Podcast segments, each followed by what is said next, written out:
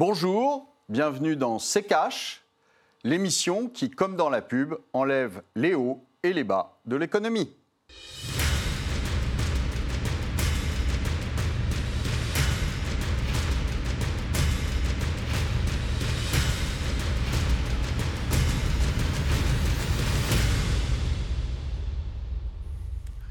Bonjour, aujourd'hui on vous parle de la récession. Est-elle déjà là? Est-elle encore à venir pour 2020 ou pour 2021 Bonjour Thomas. Bonjour Olivier, bonjour à tous. Et oui, effectivement, aujourd'hui, dans ce nouveau numéro de Cash, on vous parle de la récession. Et si les États-Unis tombaient en récession C'est une hypothèse qui plane sur l'économie américaine. Cet été, certains indicateurs ont mis les marchés en alerte. On vous explique tout ça dans le tiroir cash d'Antoine Vassas. Depuis 10 ans, les États-Unis affichent une croissance record, sa plus longue période d'expansion depuis la Seconde Guerre mondiale. Trump peut se frotter les mains. Who's the best now? Seulement voilà, ça pourrait être aussi une fin de cycle, car il y a quelques semaines, les États-Unis ont reçu un signal inquiétant, un signal qui a fait frémir tout Wall Street. On va tous crever Une inversion de la courbe des taux, le taux d'intérêt pour les prêts à 10 ans est passé en dessous du taux d'intérêt pour les prêts à 2 ans. En gros, cela signifie que les investisseurs ont peur pour l'avenir proche et donc préfèrent souscrire à des bons du trésor à long terme, ce qui fait baisser le taux de rendement. Un phénomène qui ne s'est pas produit depuis 12 ans, 12 ans, tiens tiens, 12 ans comme la dernière crise économique mondiale, car ce phénomène justement s'est produit avant chaque crise économique depuis 1956, en 2008 donc, mais aussi en 2000 au moment de l'éclatement de la bulle Internet. À la suite de cette inversion de la courbe des taux, Wall Street avait en tout cas endossé sa plus grosse perte de l'année 2019. Une fébrilité des investisseurs donc, qui pourrait s'expliquer en partie par les choix économiques souvent risqués de Trump, qui, s'ils permettent pour le moment à l'économie américaine d'être bien portante, ne sont pas forcément très rassurants. Ok, je crois que je préfère le Monopoly. Alors avant de revenir plus en détail sur les choix politiques de Donald Trump et leur impact sur l'économie américaine, Olivier, un mot sur cette fameuse inversion des courbes. Comment vous décryptez cette inversion?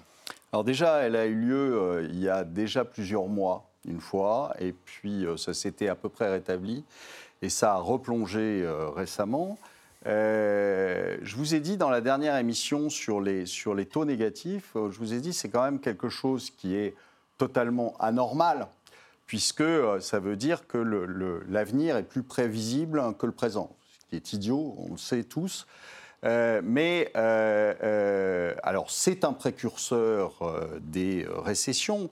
Ce que je voudrais dire, c'est que, comme d'habitude, si vous voulez, aujourd'hui, un certain nombre d'économistes, etc., se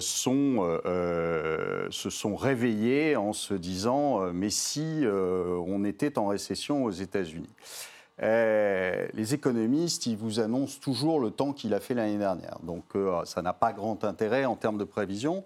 Euh, pour moi, la récession, elle est déjà là et elle est déjà là depuis probablement le dernier trimestre 2018. Euh, on voit sur certains indicateurs qui se sont retournés justement dès ce, dernier trimestre.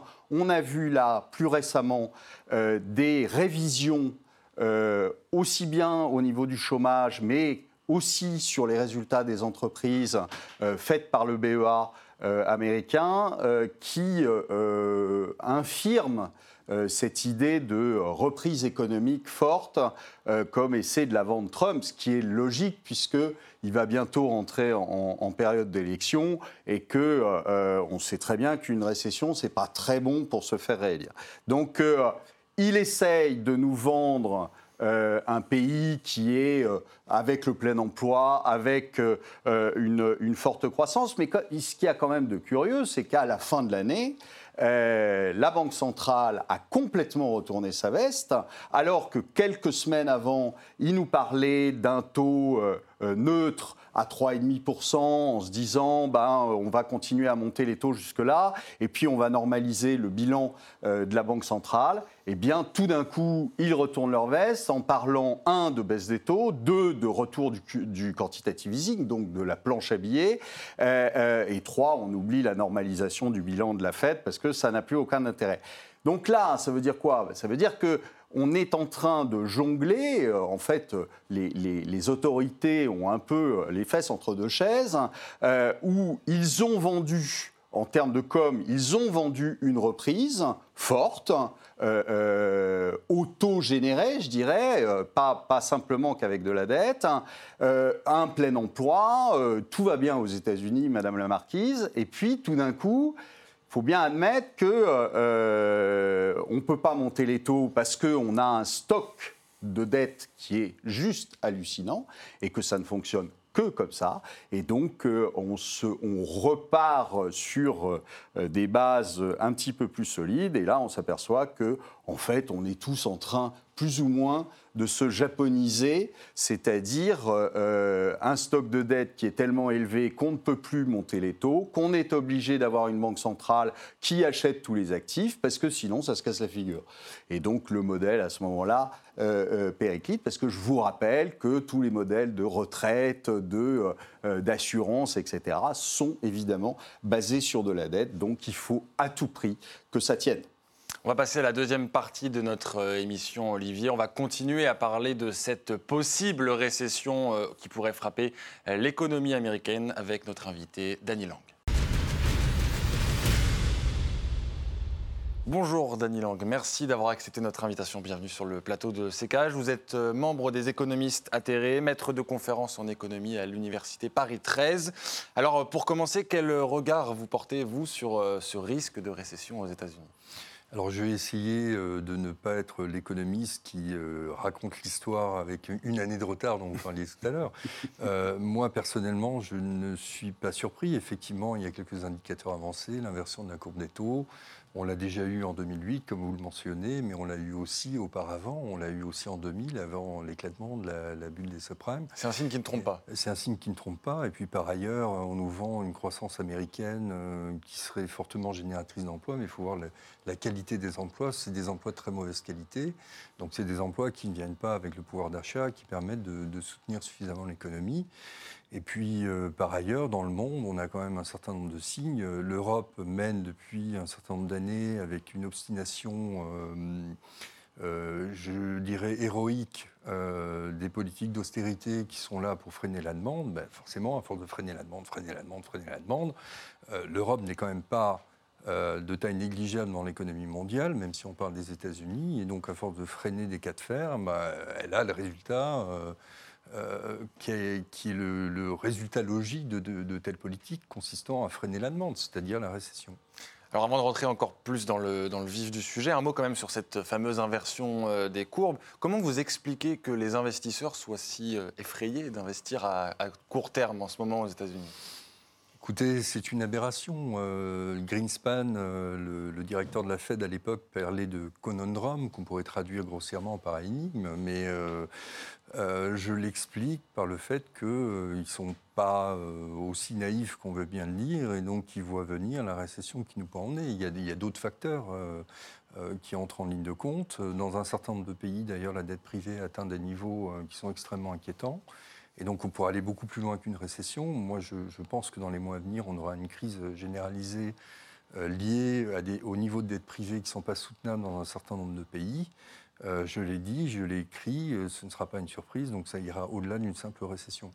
Alors vous l'avez dit, pourtant, selon Donald Trump, en tout cas, l'économie américaine se porte plutôt bien, avec un taux de chômage assez bas, une croissance élevée. Alors pourtant, les... Si, si je puis me permettre, Donald Trump est tout à fait conscient qu'aux États-Unis, euh, l'élection du président est étroitement dépendante de ses résultats économiques. Et il est aussi conscient du fait que euh, les- ce que Keynes appelait les esprits animaux, c'est-à-dire l'état de confiance, est extrêmement important. Donc il essaie de rassurer les gens pour qu'ils continuent de consommer. Oui, Mais, mais euh, tous les précédents montrent, euh, Carter en 80, euh, Ford en 33, euh, en 92 c'était Bush, que quand un président américain a de mauvais résultats économiques, il s'en va. Alors lui, il rejette pour le moment toute euh, possibilité de récession. Pourtant, les prévisions, notamment des agences de notation et des grandes banques américaines, ne sont pas très bonnes. Alors il y a eu une étude, il y a 226 économistes qui ont été interrogés par euh, la National Association for Business Economists. Et 38% d'entre eux pronostiquent une, entrée de la première économie mondiale en récession dès 2020. Ils sont 34% à estimer que ça pourrait arriver en 2021 et 14% un peu plus tard. Alors est-ce que c'est... euh, prévisions sont correctes, Olivier? Non, ce que, je vous ai dit, on est déjà en récession depuis le dernier trimestre 2018, je pense à peu près, euh, quand on voit les résultats. Alors, les résultats des sociétés américaines, c'est pareil, c'est un, un grand mythe, mais euh, euh, si vous prenez les résultats euh, données fiscales et non pas euh, BPA, bénéfices par action, euh, parce que les bénéfices par action, il suffit de racheter ses propres actions, ce qu'ils Oui. font joyeusement, c'est plus de 1000 milliards par an. C'est-à-dire un passage, c'est une, pratique, c'est une pratique scandaleuse de destruction de richesse. Les gens travaillent, ils produisent de la richesse, et hop, on rachète des actions C'est une et on pratique détruit de la scandaleuse. richesse. Et puis en plus, ça, veut dire, ça veut dire quoi? Ça veut dire que vous ne faites pas d'investissement pour l'avenir. Euh, euh, vous investissez dans vos propres actions, vous les détruisez, et donc, euh, évidemment, le, le dénominateur étant plus faible, il se trouve que les résultats par action augmentent. Donc, euh, mais c'est un artifice. C'est un artifice comptable. Euh, vous en avez d'autres. La comptabilité créatrice, c'est quelque chose qui marche très très bien aux États-Unis. Et, donc, surtout avec euh, les nouvelles normes de comptabilité voilà. internationale. Et donc aujourd'hui, euh, on sait que les, les, les bénéfices des entreprises, en termes purement exploitation, reculent. Donc s'ils reculent, a priori, c'est une récession. C'est pas. si, si je bon. puis me permettre, quand même, formellement, on n'est pas en récession. Si on prend la Ah, non. définition de l'INSEE, c'est deux trimestres deux consécutifs, de- croissance bah, négative. dire- Formellement, nous n'y sommes pas. Mais je suis d'accord avec vous pour dire que c'est très largement artificiel et euh, aussi en partie en raison de la nature des emplois qui ont été créés aux États-Unis Oui, ces dernières fait. années, qui sont des emplois extrêmement fragiles, de très mauvaise qualité et très mal payés. Alors en plus, si vous voulez, ce que, ce que ne disent jamais les, les commentateurs euh, à propos de, l'emploi américain, c'est comment est fait le calcul. C'est très amusant d'aller voir comment est fait le calcul. Monsieur Reagan, euh, au, au début de son mandat, euh, se plaint auprès du Bureau du Travail que euh, les chiffres qui sont publiés ne lui rendent pas justice puisqu'il a relancé l'économie américaine et que ces chiffres restent plus ou moins euh, euh, euh, médiocres. Et donc, il demande au BLS de lui créer un modèle. Et le BLS crée ce modèle qui s'appelle le Birth and Death, et en gros qui fait une moyenne des créations d'entreprises aux États-Unis en disant, ben voilà, il y a tant d'entreprises qui se créent, donc il y a tant d'emplois qui vont se créer parce qu'elles vont tout engager quelqu'un, et donc on va corriger, et alors non pas des données fiscales ou autres qu'on pourrait faire aux États-Unis, mais des sondages, c'est-à-dire qu'on calcule les créations d'emplois par sondage. On appelle euh, les ménages et on leur demande, et on appelle les entreprises et on leur demande si elles ont embauché, etc. Ça se fait aussi donc- en France avec la DAS. Ça se fait hein, aussi en ça France, se fait dans mais beaucoup de pays. alors qu'aux États-Unis, vous avez un système fiscal qui fait qu'il y a un prélèvement à la source, donc ce ne serait pas très compliqué d'aller leur demander les Non, données. en effet. Et là, on aurait des données sûres et certaines. Là, on a donc le résultat de ce sondage et on grève dessus un modèle mathématique pur qui rajoute ou qui retranche euh, euh, des, euh, des gens.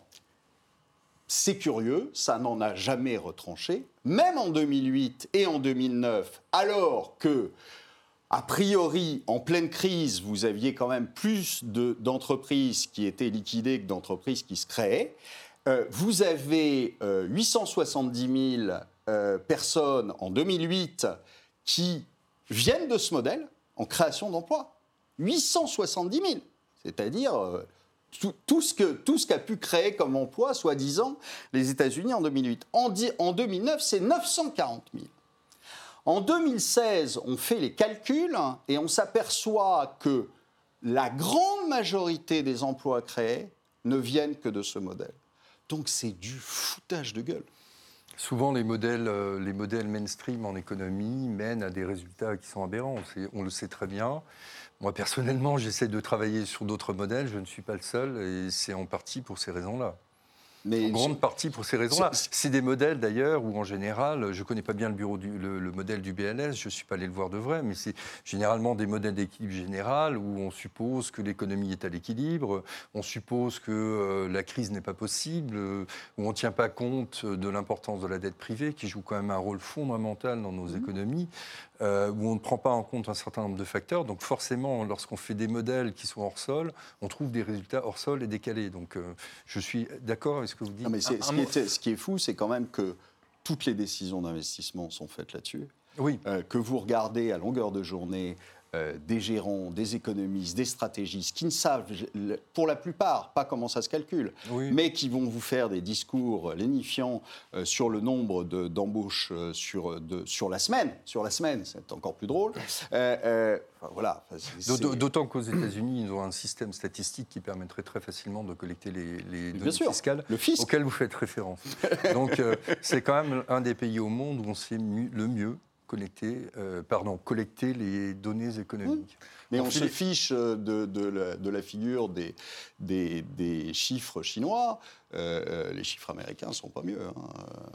Alors pour Voilà. poursuivre la métaphore sur la météo, vous nous dites en clair que le thermomètre est un peu cassé, euh, donc les chiffres Non, sont le pas thermomètre est biaisé, il ne mesure pas la température. alors moi, je vous demande maintenant de nous prédire le temps qu'il fera demain. Si réellement l'économie américaine euh, est en récession, quel impact sur les États-Unis, mais plus globalement euh, sur le monde On a vu tout à l'heure que dès lors qu'il y a une récession, en tout cas qu'il y a une inversion des courbes, c'est annonciateur de crise. Non, mais alors, je suis assez d'accord. Le, le- le problème, euh, c'est que ça ne sera pas une récession.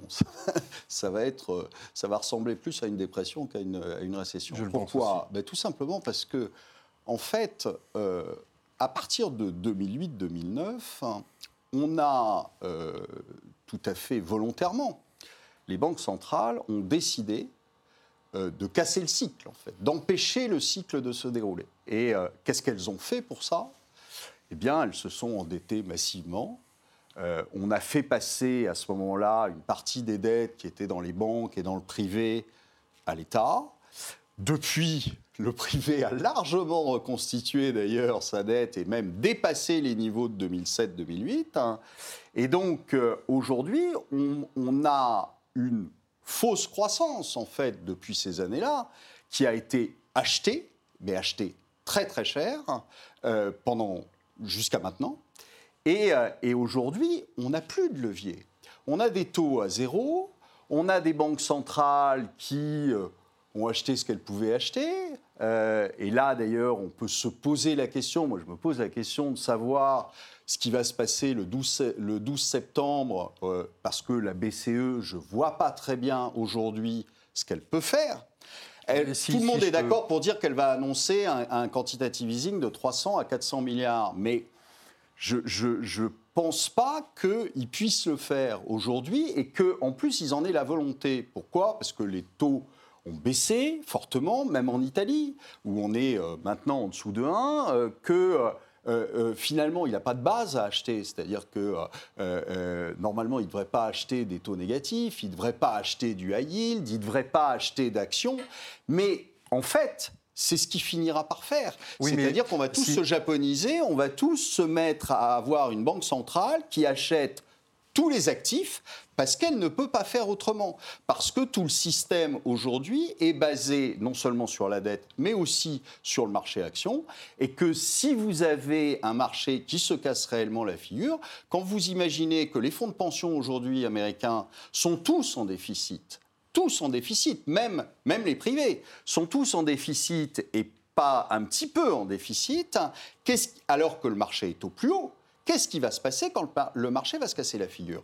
Eh bien, à ce moment-là, vous aurez des banques centrales qui vont intervenir massivement, mais pour l'instant, je ne crois pas qu'elles le feront parce que les marchés sont au plus haut et qu'il serait difficile de justifier une intervention massive, qu'en revanche, s'ils ne font rien, que les marchés se cassent la figure, et bien là, ils auront la, le, le détonateur pour pouvoir euh, aller dire, bah, on achète tout parce qu'on ne peut pas faire autrement. À, la décharge des banques centrales, quand même, parce que je suis d'accord en partie avec ce que vous disiez, mais à la décharge des banques centrales, il faut reconnaître que la réaction euh, des États face à la crise, à part peut-être l'État américain et l'État chinois, la réaction des États, en tout cas en Europe, dans la plupart des pays européens, mais aussi dans d'autres pays, a été complètement décalée. Il fallait mener à ce moment-là, au plus bas de la crise, une politique budgétaire expansionniste. Or, on a mené des politiques budgétaires expansionnistes de 2008 à 2009, et à partir de 2009, on a serré la ceinture, et ensuite on s'est mis ces règles stupides qu'on a dans le traité sur la stabilité, la, coordination et la gouvernance, consistant à, à dire qu'on peut dépenser plus quand ça va bien, et on peut dépenser moins euh, quand ça va mal. Alors que, que c'est exactement le contraire qu'il faudrait faire au niveau euh, des dépenses publiques. Donc les banques centrales ont fait ce qu'elles pouvaient, elles en ont fait trop. Euh, D'ailleurs, on a permis à ce que les banques centrales euh, sauvent euh, finalement les actifs des banques, en particulier en Grèce, les fameuses aides grecques. Ça n'est jamais allé aux Grecs, c'est allé directement dans la poche de la Deutsche Bank et des banques françaises. Donc je pense que les banques centrales ont fait ce qu'elles ont pu face à une politique budgétaire qui n'était absolument pas la politique budgétaire adaptée à la situation. Maintenant, il est vrai que vu la situation des banques centrales, euh, quand la crise va se déclarer, parce que pour moi c'est pas si, euh, c'est quand, quand la prochaine crise majeure va se déclarer, euh, les, les- banques centrales seront dans une position délicate parce que les taux sont déjà extrêmement bas, parce qu'elles ont déjà racheté des actifs à tir larigot, et donc on va se retrouver dans une situation extrêmement difficile.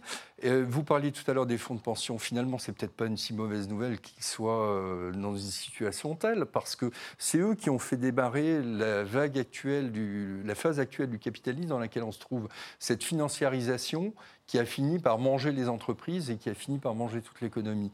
Donc peut-être que euh, ces déficits des fonds de pension, cette situation euh, délicate des fonds de pension, va amener les Américains à réfléchir à autre chose que cette retraite par capitalisation euh, qui pose quand même un certain nombre de problèmes, non seulement à cause des fraudes à la Madoff, mais aussi en mettant euh, sur les marchés des quantités de capitaux monstrueux et donc en faisant en sorte que les entreprises répondent aux injonctions des actionnaires avant de réfléchir à leur intérêt à long terme. Donc ça, à mon avis, c'est quelque chose d'intéressant et peut-être que la prochaine crise nous amènera à réfléchir à ce propos.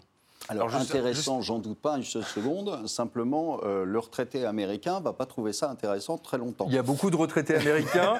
si vous allez aux États-Unis, vous savez comme moi qu'il y a beaucoup de retraités américains qui ont été privés de leur retraite parce qu'on a joué leur retraite. Ah, mais- Euh, on, a joué, au- euh, on a joué leur retraite au loto, ils ont perdu au loto et donc ils sont obligés de travailler jusqu'à leur mort. Oui. Donc c'est pas un système forcément foncièrement Ah non, mais c'est pas c'est pas un bon système. Ce que je dis, c'est que quand ça va se passer, ça va faire très mal. Oui, je le Hein pense. Donc, je euh, pense. euh, justement, que alors, si Donald Trump, demain, on est d'accord. Vous ne payez aucune retraite aux, aux Américains retraités euh, sur la consommation et donc la mesure du PIB. Après, on peut discuter de la mesure du PIB, mais sur la consommation, Oui, qui est le premier ça, moteur, qui est ça le moteur risque d'être un peu, un peu difficile. On est totalement d'accord. C'est le premier moteur du PIB euh, dans, dans beaucoup de pays, dont les États-Unis. Un mot sur Donald Trump. Que dire de sa politique économique? Est-ce qu'elle est liée de près ou de loin à cet état de fait de possible récession? Est-ce qu'il y a un lien aussi avec euh, cette guerre commerciale avec la Chine euh, dont on nous parle? Alors, euh, les médias mainstream ont tendance à beaucoup parler de cette guerre commerciale avec, la Chine.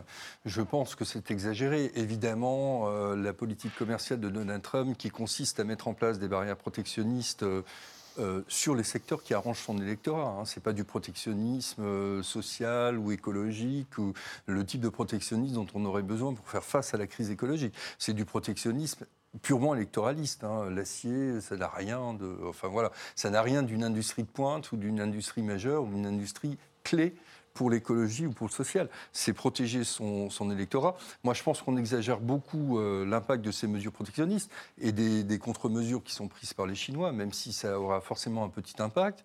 Euh, je pense que la politique de Trump, euh, qui a consisté à faire baisser massivement les impôts des ménages les plus aisés, ne va pas dans le bon sens, parce que les ménages les plus aisés sont aussi ceux qui, quand on leur donne un euro de plus, vont plutôt l'épargner qu'aller le mettre dans l'économie et le consommer. Donc je pense qu'il faudrait au contraire redonner du pouvoir d'achat aux classes pauvres et aux classes moyennes. Ce que son administration envisage en ce moment à sa manière, en envisageant des baisses d'impôts ciblées sur les ménages les plus modestes et les classes moyennes. Ceci dit, les baisses d'impôts ne suffiront pas, il faut une hausse des salaires. Euh, vous avez aux États-Unis euh, les classes les, moins aisées qui n'ont plus les moyens de faire tourner la machine. Donc si on veut que l'économie américaine reparte, c'est d'abord vers ces classes-là qu'il faudrait envisager de prendre des mesures. Ce à quoi ils réfléchissent, mais c'est uniquement l'une des hypothèses euh, dans les tuyaux. Merci beaucoup, euh, Dany Lang, d'avoir été avec nous. Je rappelle que vous êtes euh, membre des économistes atterrés et maître de conférences en économie à l'Université Paris 13. On passe au chiffre de la semaine, Olivier. Ce chiffre, va s'afficher derrière nous. 713 000. C'est au 29 août dernier le nombre de signatures enregistrées par le Conseil constitutionnel dans le cadre du référendum contre la privatisation des aéroports, d'aéroports de Paris. Alors bon ou mauvais résultat, 713 000 signatures? Bah, écoutez, ça me met en colère. Ça me met en colère parce que, euh, élection après élection, on voit un nombre considérable, en millions, 17, 18 millions de Français qui soit s'abstiennent, soit vote blanc, ce qui veut dire qu'ils ne sont pas satisfaits euh, de l'offre qui leur est proposée. Et pour une fois qu'on leur donne la parole, qu'on pourrait leur donner la parole, eh bien, personne ne bouge. Alors, pour euh, manifester son mécontentement, euh, soit dans les rues, soit sur les réseaux sociaux, soit euh, dans les dîners euh, euh, de famille, ça, tout le monde est là. hein. Euh, mais en revanche, quand on leur donne la parole, eh ben, ils vous répondent Ah oui, mais c'est difficile. Ben, je leur dis, si c'était des places de matchs de foot gratuites, hein, ils y passeraient la journée sur leur ordinateur pour Alors, aller. euh, on, rap- on rappelle qu'il faut à peu près encore 4 millions de, de Il faut 4 signatures millions. de plus. Il faut à peu 4 près. millions Ça de- paraît quand même de- très compromis Bon. parce que ça se termine en mars. Oui, ceci dit, si, euh, si vraiment les gens se donnaient un petit peu de peine, euh, ça dure 5 minutes, hein, euh, franchement, si vraiment les gens se donnaient un petit peu de peine, euh, le compteur monterait. Et même s'il n'y a pas 4 millions, si vous avez euh, en mars 2 millions ou 2 millions et demi de personnes qui ont signé, croyez-moi, ça va bouger. Alors vous Et savez ça, que- ça veut dire quoi? Ça veut dire simplement que c'est le premier, c'est la première fois qu'on vous demande votre avis. Donc ne laissez pas filer ça. Alors vous savez ce que répondent les autres, c'est qu'il n'y a pas assez de publicité peut-être autour de ce, de ce référendum, qu'il n'y a pas suffisamment de débats organisés euh, dans les chaînes de télévision. Est-ce qu'on manque justement sûr, d'informations mais euh, pourquoi aussi il n'y a pas de débat? Je peux vous assurer que si à la suite de cette émission, on prend, les- on prend les paris, je vous fais un hashtag euh, euh, objectif 1,5 million. et demi. Si, euh, euh, après la diffusion de cette émission, on arrive à monter très vite à 1,5 million, et demi, eh bien, on sera invité. On sera invité, les gens qui euh, poussent à signer seront invités sur les plateaux de télé pour expliquer ce qui se passe. Mais là, aujourd'hui, il est évident qu'avec 713 000 au bout de euh, trois mois, deux mois, deux mois et demi, C'est peut-être simplement que les gens ne sont pas tous euh, favorables, à, enfin, en tout cas défavorables à la Non, mais, enfin, je veux dire, je pense que maintenant, c'est un, consensus. Euh, le Conseil d'État, la Cour des comptes, euh, tous ont dit euh, euh, que c'était une aberration, que la manière dont c'était fait était une aberration. Euh, on vend un actif qui rapporte de l'argent pour aller investir euh, euh, dans des projets euh, plus ou moins euh, viables, euh, euh, alors que euh, ADP est un des premiers aéroports, euh, consortium d'aéroports du monde, euh, que euh, euh, ça marche très bien, que ça gagne de l'argent, qu'il n'y a absolument aucune raison. On vous demande votre avis.